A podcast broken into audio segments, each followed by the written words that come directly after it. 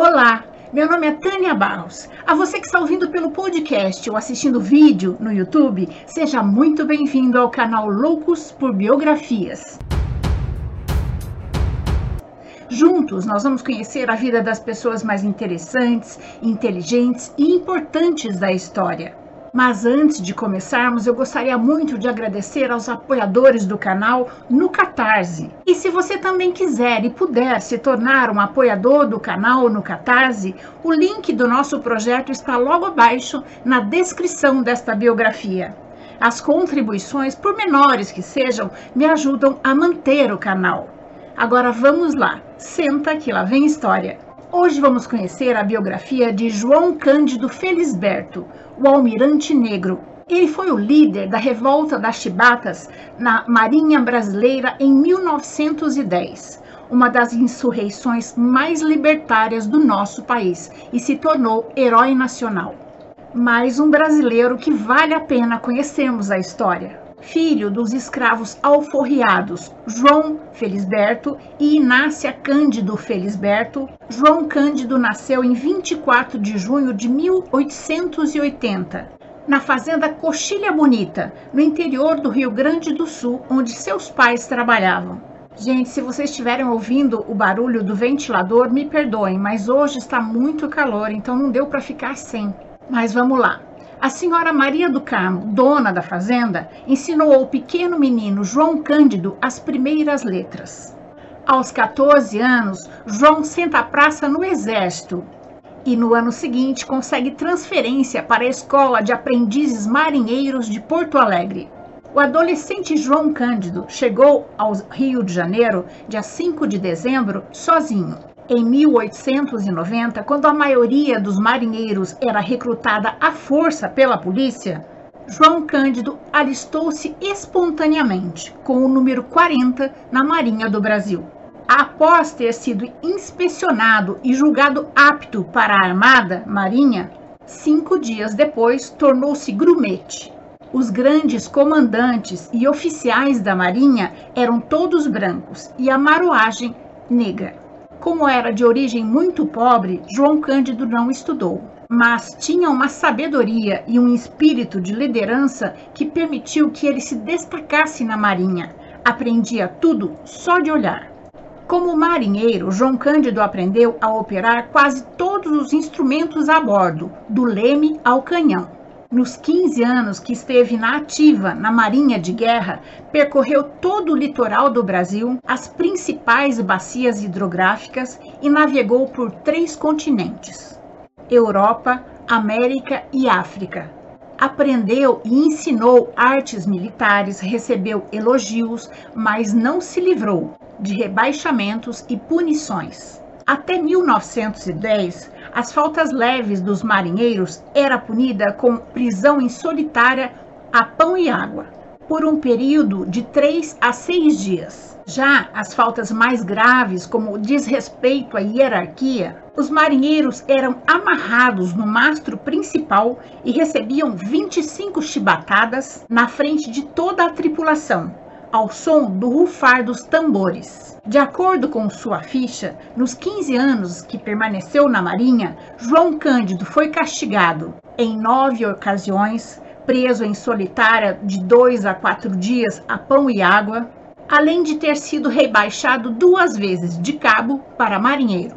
Sua ficha ainda registra 10 elogios por bom comportamento três meses antes da revolta. Entre outras expedições, João Cândido participou da missão que em 1903 disputou com a Bolívia o território do Acre. Nessa época, contraiu tuberculose e ficou internado no Rio por três meses. Em 1904, a Marinha Brasileira implementou uma política de modernização de sua frota marítima, comprou vários navios de guerra no exterior e se tornou a terceira potência naval do mundo. Os chamados Dragões dos Mares, os encoraçados Minas Gerais e São Paulo e o Cruzador Bahia. A compra representava um grande salto tecnológico, era muito poder de fogo. Então, alguns oficiais e marinheiros, entre eles João Cândido, foram mandados para a Inglaterra para acompanhar o final da construção dos três navios e aprenderem a manejar os novos equipamentos. Fisicamente, João Cândido era um gigante, tinha 1,90m, mas nunca abusou do seu tamanho, sempre cumpria o que lhe pediam.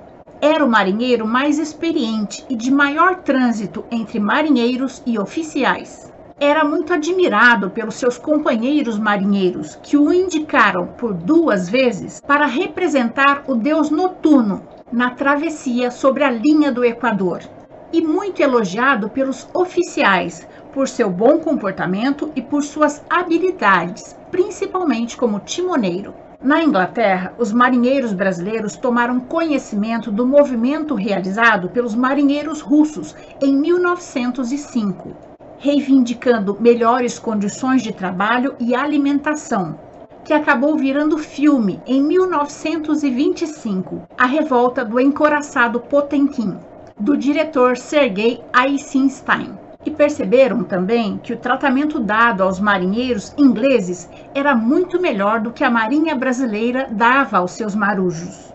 O uso da chibata na marinha brasileira já tinha sido abolido pelo nosso primeiro presidente, o Marechal Deodoro da Fonseca. Mas na prática, o castigo continuava sendo aplicado pela Marinha de Guerra do Brasil, Centenas de marujos continuavam tendo seus corpos retalhados pela chibata, como no tempo da escravidão, e crescia a tensão. A viagem inaugural do encoraçado São Paulo foi carregada de simbolismo. Veio a bordo um ilustre passageiro, o Marechal Hermes da Fonseca, que veio assumir a presidência da República. O novo encoraçado aportou na Baía da Guanabara coalhada de navios de guerra estrangeiros que vieram abrilhantar os festejos da posse. Quando os três encoraçados chegaram à Baía da Guanabara, a população correu para ver aquelas potências flutuantes. Os navios eram enormes. O Bahia e o Minas Gerais tinham 84 canhões nas suas torres giratórias, sendo que 24 deles de 305 milímetros.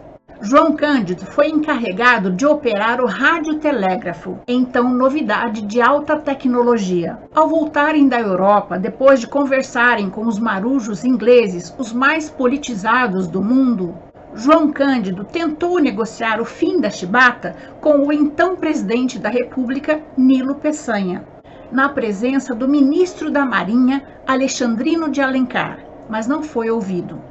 Então os marinheiros decidiram fazer uma insurreição no dia 25 de novembro de 1910, pelo fim da chibata na Marinha do Brasil.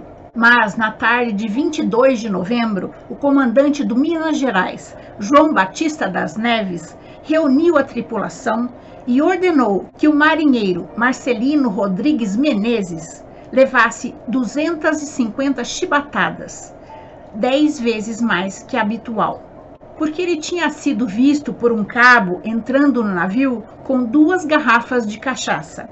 Mesmo depois de ter desmaiado, Marcelino continuou levando as 250 chibatadas ao rufar dos tambores. Terminadas as chibatadas, o comandante do Minas Gerais tranquilamente foi se arrumar para ir no jantar de posse do presidente Hermes da Fonseca. Na noite de 22 de novembro de 1910, toda a elite brasileira comemorava a posse do novo presidente da República, o Marechal Hermes da Fonseca. Num enorme banquete ao som de ópera, comum na burguesia da época. As 250 chibatadas que o marinheiro Marcelino Menezes levou e retalhou suas costas revoltaram ainda mais os marinheiros, e eles decidiram que a insurreição, que estava programada para o dia 25, seria feita naquela noite mesmo, porque o comandante do Minas Gerais, João Batista das Neves, dormiria fora do navio depois da festa e os marujos teriam tempo para tomar a posse das armas, dominar os oficiais em seus camarotes e ter o controle do navio-mãe, Minas Gerais, e depois dos demais navios que estavam aportados na Baía da Guanabara. Mas a festa acabou cedo e o comandante João Batista das Neves voltou para dormir no navio. Houve um confronto e ele acabou sendo morto pelos marinheiros. Então, na madrugada de 22 para 23 de novembro, a revolta da Chibata eclodiu na Baía da Guanabara.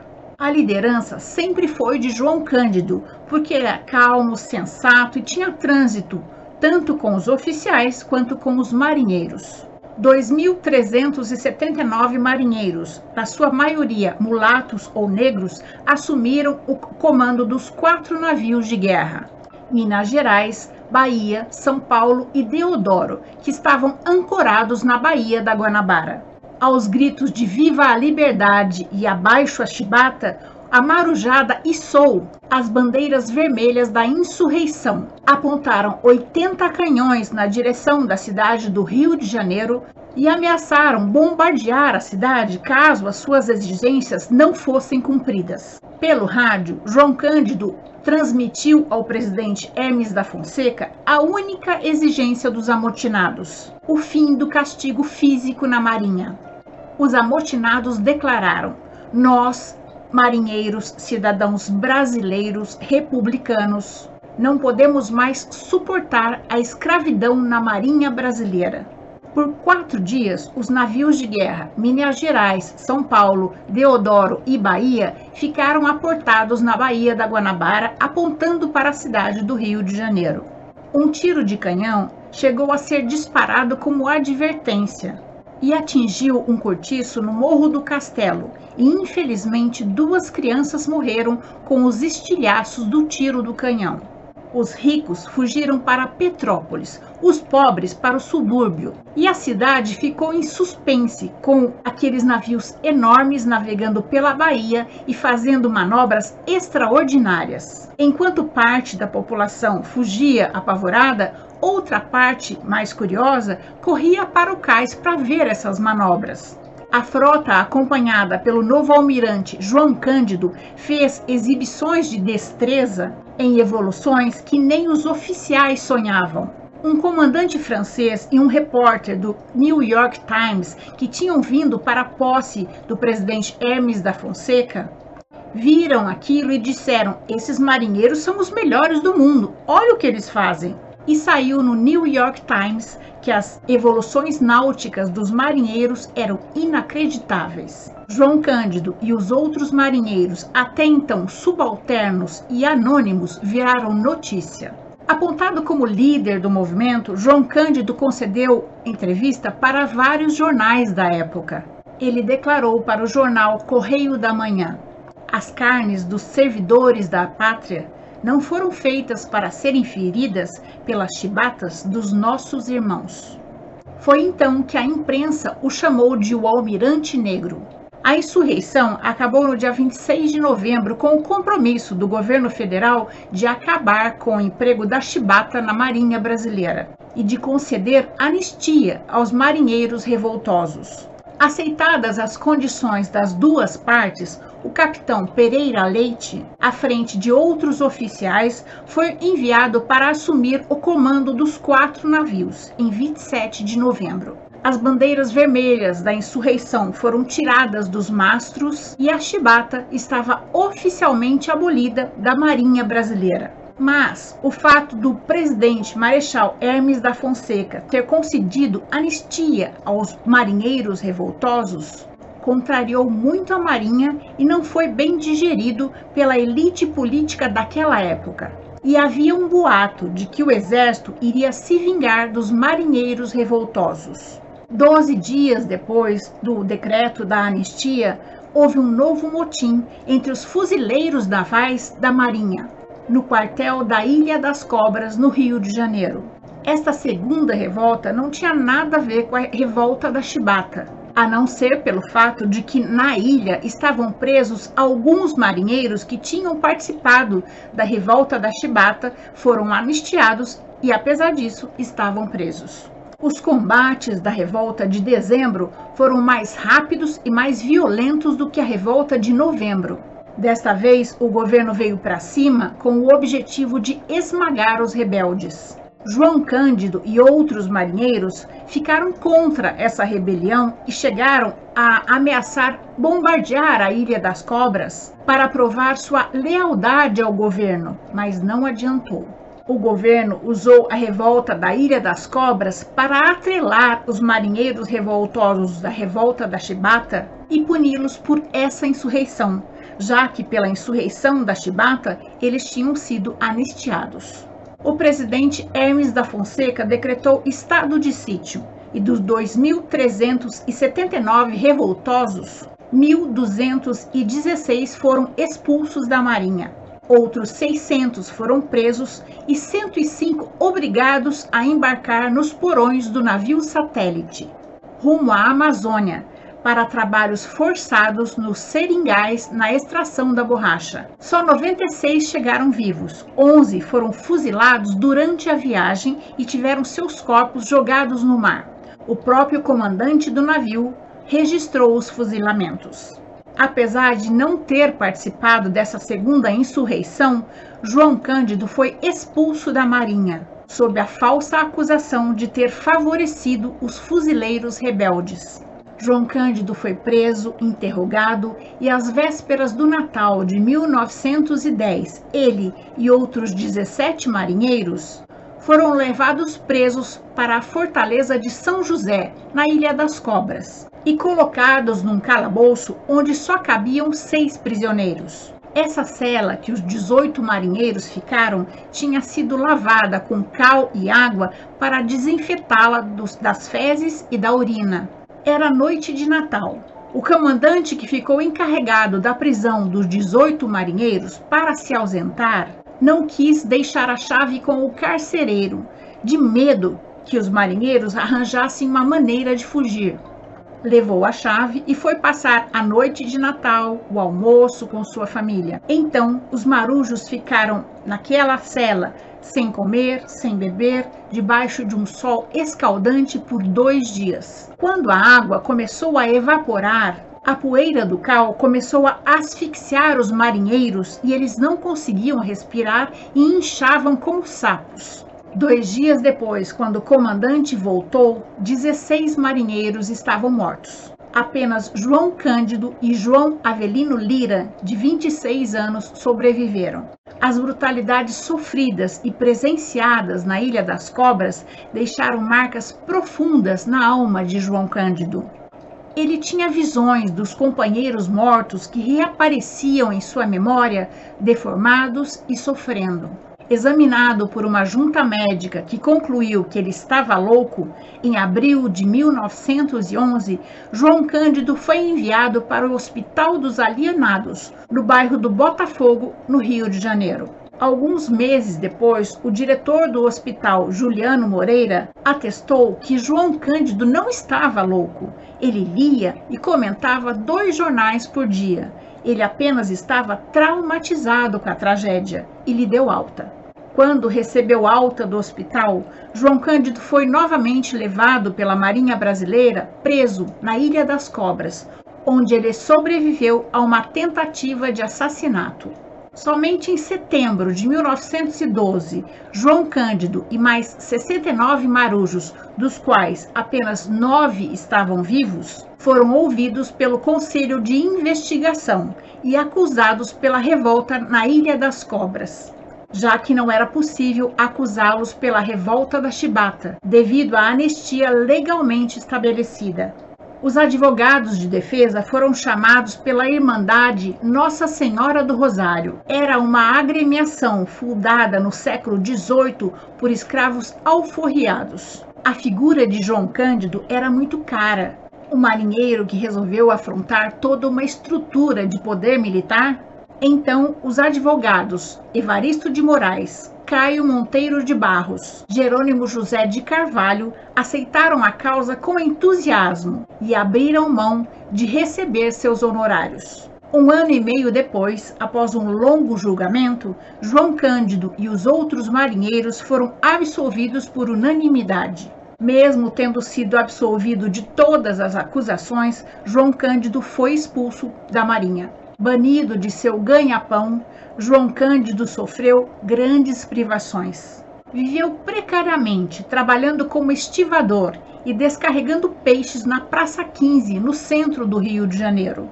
João Cândido se casou três vezes.